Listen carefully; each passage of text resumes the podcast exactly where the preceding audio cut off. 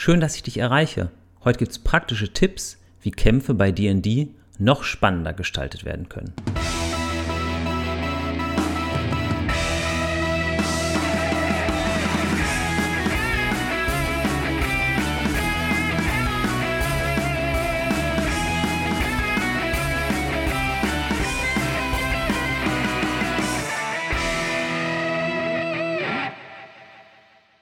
Immer wenn ich DD spiele und dann auch noch Spielleiter bin, dann versuche ich alles, um zu vermeiden, dass Kämpfe irgendwie langweilig werden. Vielleicht kennen das auch manche von euch, dass zum Beispiel gerade bei Kämpfen, wenn dann die Trefferpunkte nur so runtergewürfelt werden, dass da vielleicht auch mal Langeweile aufkommen kann. Und ich möchte jetzt in Folge 8 mal darüber sprechen, was man tun kann, um dem ein Stück weit entgegenzuwirken. Fast alles, was ich hier erzähle, kann man auch auf das schwarze Auge und auf Pathfinder und auf andere Systeme übertragen. Ich will hier auch niemanden belehren. Ich will einfach eher festhalten, was ich selbst in den vergangenen Jahren gelernt habe, sei es aus Büchern, aus Podcasts, aus YouTube-Videos oder von guten Freunden. Und ich werde insbesondere in dieser Folge auch die Du-Form benutzen, um mich möglichst gendergerecht auszudrücken. Ich habe alle Tipps, die jetzt kommen, aufgeteilt in die ähm, Rubriken Gegner, Location und Metagaming. Und es werden jetzt acht Tipps kommen, bei denen ich versuche, das möglichst zügig euch vorzustellen. Tipp 1, Gib den Gegnern eine Motivation und mach diese Motivation auch sichtbar. Wenn du als Spielleitung aktiv wirst, solltest du den Mitspielenden nicht einfach irgendwelche Orks liefern, mit denen sie kämpfen, auch nicht irgendwelche Goblins oder Wölfe, die quasi grundlos angreifen. Hier ist es immer wichtig, dass du überlegst, wie diese Motivation der Gegner bei den Spielenden ankommt. Sehr einfaches Mittel ist natürlich, dass zum Beispiel nach dem Kampf Briefe oder Notizen in der Kleidung oder in den Taschen der Gegner auftauchen, die darüber ähm, Auskunft geben. Wichtig ist auch, dass du die Motive, welche die Gegner haben, nicht zu weit in die Ferne rückst, also nicht zu mysteriös machst und ähm, sozusagen erst viele, viele Spielabende später klar machst, warum die Gruppe aus Charakteren hier angegriffen wurde. Die Motivation muss auch nicht immer was Hochtrabendes sein, es darf halt einfach nur nicht beliebig sein. Manchmal reicht es vielleicht auch schon zu sagen, dass vielleicht die Räuber rufen, ähm, es geht uns nur ums Geld, äh, es ist nur etwas Geschäftliches, wir wollen euch eigentlich gar nichts. Das ist ja zumindest auch schon der Ansatz von einer Motivation. Gegnertipp Nummer zwei, du solltest nicht immer wieder dieselben Gegner liefern. Also beispielsweise nicht immer wieder Skelette, sondern vielleicht auch mal Gule. Und zusätzlich zu den Gulen etwa auch ein Gruhl und hier hilft immer wieder gut das Monster Manual, dass man da einfach mal querblättert, vielleicht auch einfach mal eine zufällig bestimmte Seite aufschlägt. Eine weitere gute Quelle ist auch der Dungeon Masters Guide. Da sind hinten Monsterlisten, die auch nach Orten sortiert und nach Schwierigkeitsgrad sortiert bestimmte Gegnerlisten liefern. Mein dritter Tipp in Sachen Gegnern lautet wie folgt. Du solltest die Werte beachten, vor allem wenn die Charaktere am Tisch noch Stufe 1 sind. Es ist einfach so, oder zumindest hat sich das in der letzten Zeit bei mir herauskristallisiert, dass das den Spielenden mehr Spaß macht, wenn sie ihren eigenen Progress, ihren eigenen Fortschritt innerhalb eines Kampfes auch gut erkennen können. Ich vergleiche hier mal die Werte von einem Zombie und von Giftschlangen. Stellen wir uns vor, die Spielenden kämpfen gegen Zombies. Die Zombies haben Rüstungsklasse 8 und haben 22 Trefferpunkte. Das führt dazu, dass die Zombies sehr, sehr oft getroffen werden und dass die Spielleitung relativ gut vorher überschlagen kann, wie schwierig der Kampf wird und der Kampf wird auch ein recht zügiges Ende finden, obwohl die Zombies 22 Trefferpunkte haben. Vergleicht man das nun mit Giftschlangen, so wirst du sehen, dass die Giftschlangen Rüstungsklasse 13 haben und zwei Trefferpunkte. Dadurch kann, wenn die Spielenden am Tisch, also wenn die Spielercharaktere nicht besonders gute Kämpfer sind, kann es zu einem reinen Glücksspiel werden, denn die Giftschlangen haben eine relativ hohe Rüstungsklasse, jetzt gemessen natürlich dass man jetzt auf Stufe 1 spielt. Ähm, das heißt, man kann gar nicht vorher so ähm, voraussehen, wie oft sie getroffen werden.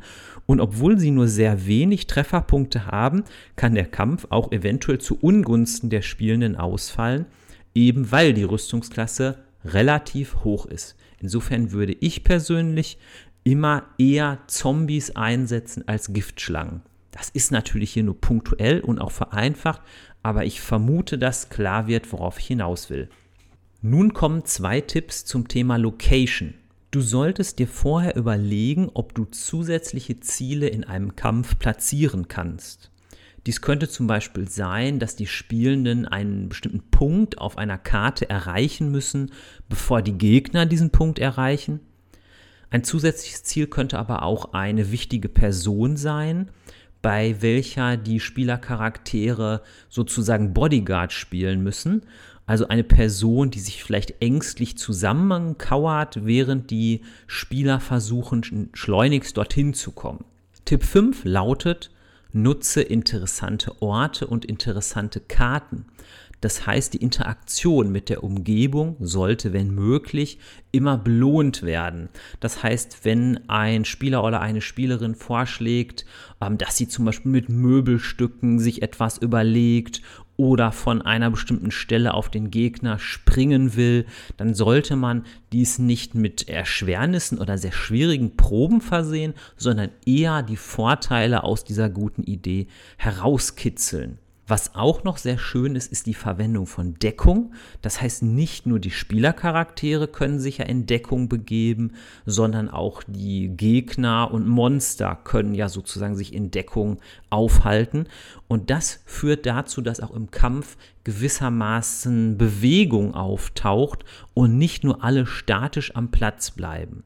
Der Grund, weshalb bei DD es seltener zu Bewegungen kommt, das ist natürlich, dass fast jeder Angst vor den sogenannten Gelegenheitsangriffen hat.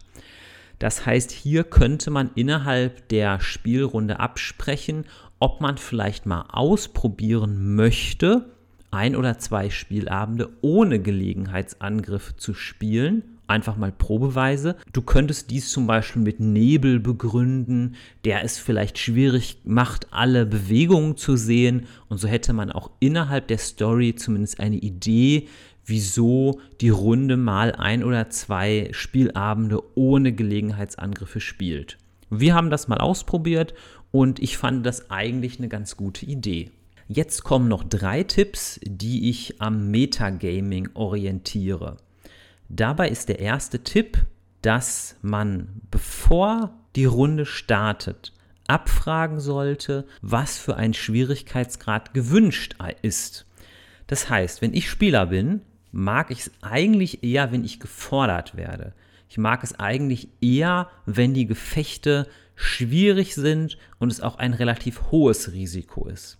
Es gibt allerdings auch durchaus viele Spielende, die genau das nicht mögen, die eben sagen, oh nein, jetzt werden wir hier im schlimmsten Fall abgeschlachtet. Das heißt, ähm, es gibt auch viele, die ja sozusagen das Element, dass die Spielercharaktere Heldinnen und Helden sind, besonders herausstellen möchten und sozusagen sollte man das vorher absprechen. Wenn ich in neuen Runden äh, die Spielleitung übernehme, nehme ich als Beispiel gerne Computerspiele und frage alle am Tisch, wenn du ein Computerspiel spielst und du kannst einen Schieberegler bewegen, stellst du es dann auf sehr einfach, auf einfach, auf schwierig oder auf sehr schwierig.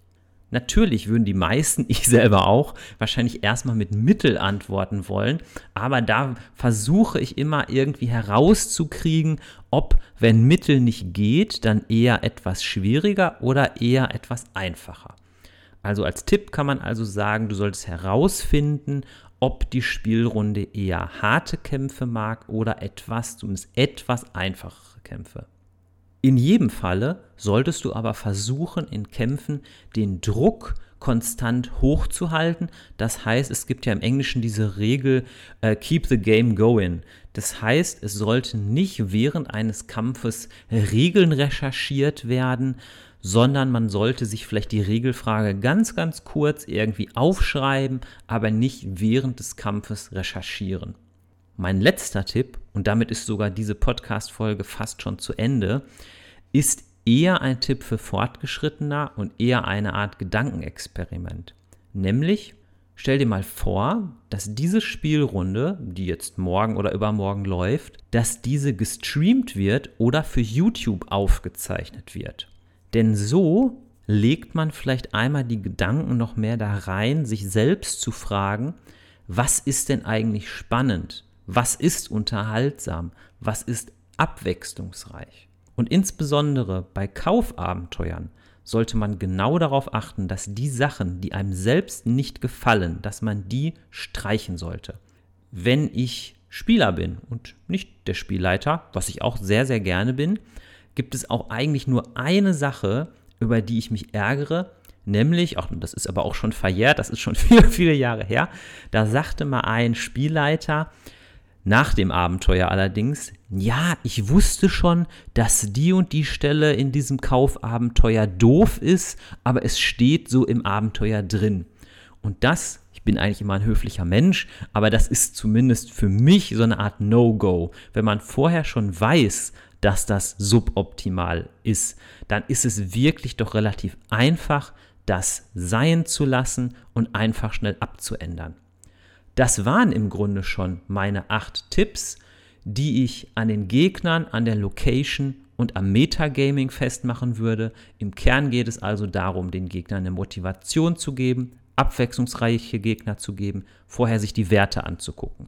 Bei der Location geht es darum, zusätzliche Ziele im Kampf zu installieren und interessante Orte einzubauen. Und im Bereich des Metagamings sollte man darauf achten, den Schwierigkeitsgrad gut anzupassen, während des Kampfes die Regeln nicht zu recherchieren und sich eventuell vorzustellen, dass diese Runde gestreamt wird.